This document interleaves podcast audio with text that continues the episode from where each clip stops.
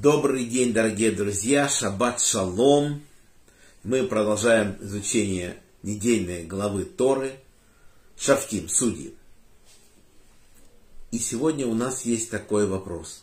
Всевышний говорит, когда вы выйдете враг... против врагов ваших на войну, и не надо бояться, раз Всевышний нам говорит идти на войну, мы не должны бояться. Пусть не будет сердце робким вас, что бы вы не видели, какие бы вас вещи не удивляли, не пугали, ничего не бойтесь. И перед тем, как идти на сражение, Коин, священник, говорит, тот, кто построил новый дом и не обновил в него, еще в нем не пожил, пусть возвратится и живет в доме, пока время не пройдет год или сколько там положено. А тот, кто насадил виноградник и тоже плоды еще его не попробовал, тоже должен пока не идти на войну, пока виноградник не даст плоды. И человек, который женился, тоже он должен год увеселять свою жену и не может идти на войну, чтобы другой ее взял. И последний он говорит, тот, кто робот к сердцем, тоже пусть выйдет и не идет на войну.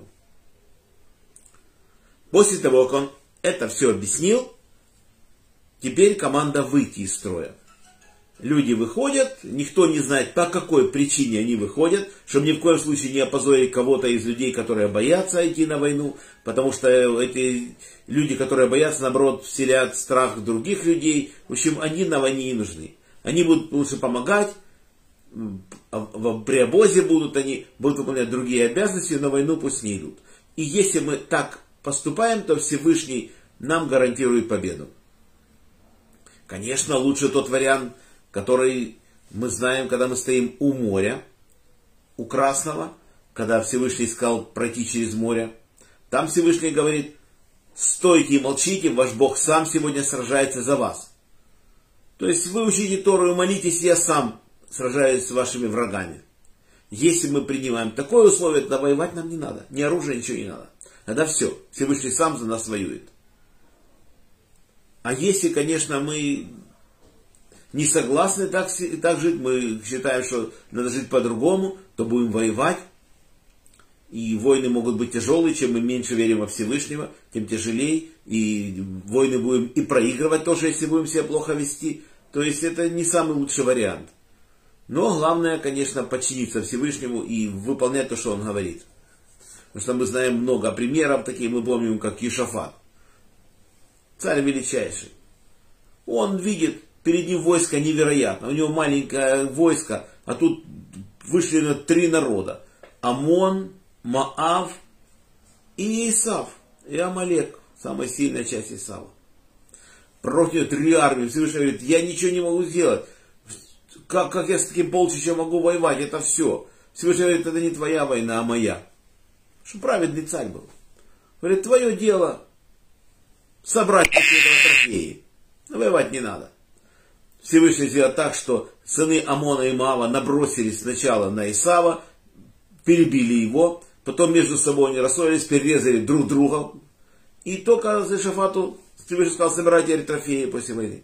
Есть и такие чудеса, но для этого надо быть праведниками, чтобы Всевышний такие нам сделал чудеса.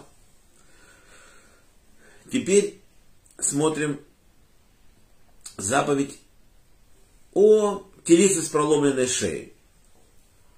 Мы знаем, что перед тем, как Иосиф пропал, перед тем, как он пропал на 22 года, Яков с Иосифом учил Аллаху о телице с проломленной шеей.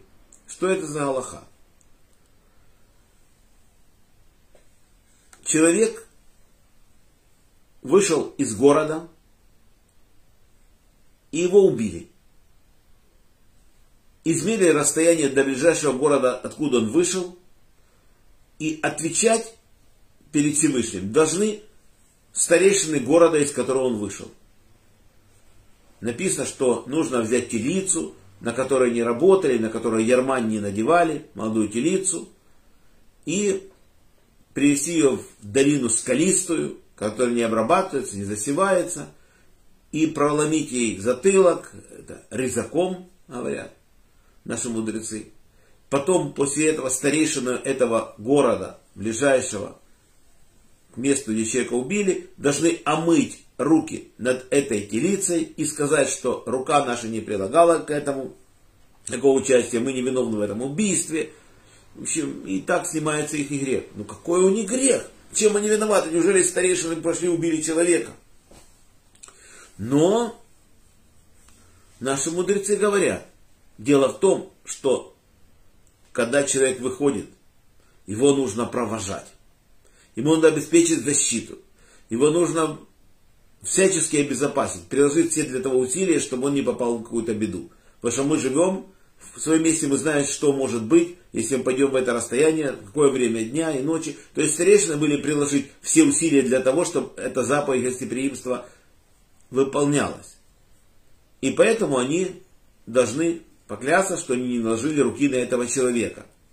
И на сегодня это тоже действует. То есть мы не можем человека не проводить.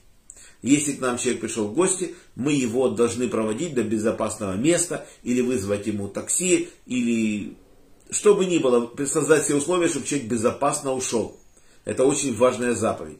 Даже если мы живем в совершенно безопасном месте и нечего человеку бояться, он идет свободно, ничего страшного, все равно мы должны как минимум пройти 4 локтя, то есть пару метров пройти с ним от дома, и тогда он может идти. Вот так. То есть заповедь очень очень большая проводить человека. И если мы так будем поступать, то Всевышний будет нас охранять. Эта заповедь очень важна. Она у нас стоит последняя в сегодняшней главе Шафтим. А на сегодня наш урок заканчивается. Урок был дан за поднятие души моего папы Яков бен Наху, моего дяди Владимира бен Григорий, моего брата Павел бен Ефим, Самил бен Герш, Хая Малка бат Йосиф, Мира бат Авраам, Роза бат Михаэль, памяти Ури бен Харитон, Мендель бен Мендель, за здоровье Светлана Батклара, Шимон бен Ицхак, Борис бен Мария, Анна бат Ривка, Полина Пер бат Соня Сура, Лена бат Клара, Женя бат Ида, Анна бат Елена, Евгений бен София, Двора бат Мирьям, Моисей бен Ева, Ирина бат Двора, Йосиф бен Раиса, Инесса бат Маэль, Евгений бен Берта, Евгений бат Ита, Фира бат Анна, Геннадий бен Лена, Леор бен Клара. Мазал Парнаса Гула, Ирина Батри, Арона бен Ри. Еще за здоровье Ольга бат Светлана, Йосиф бен Йосиф Дан бен Сара, Таня бат Фрида, Ида Батрива, Вадим бен Татьяна, Юлия бат Бела, за хороший дух Арон бен Двойра, Дис бен Авигаль бат Сара. Парнасай Бриют Владимир бен Рая, Марина бат Рая, Борис бен Марина. Всего хорошего Олегу Марченко. Всем всего самого лучшего, желаю всем крепчайшего здоровья. Всем шаббат шалом, до следующих встреч. Надеюсь, нас состоится понедельник. Нет, в Йом решен состоится в 15.30. Еще раз шаббат шалом. До встречи.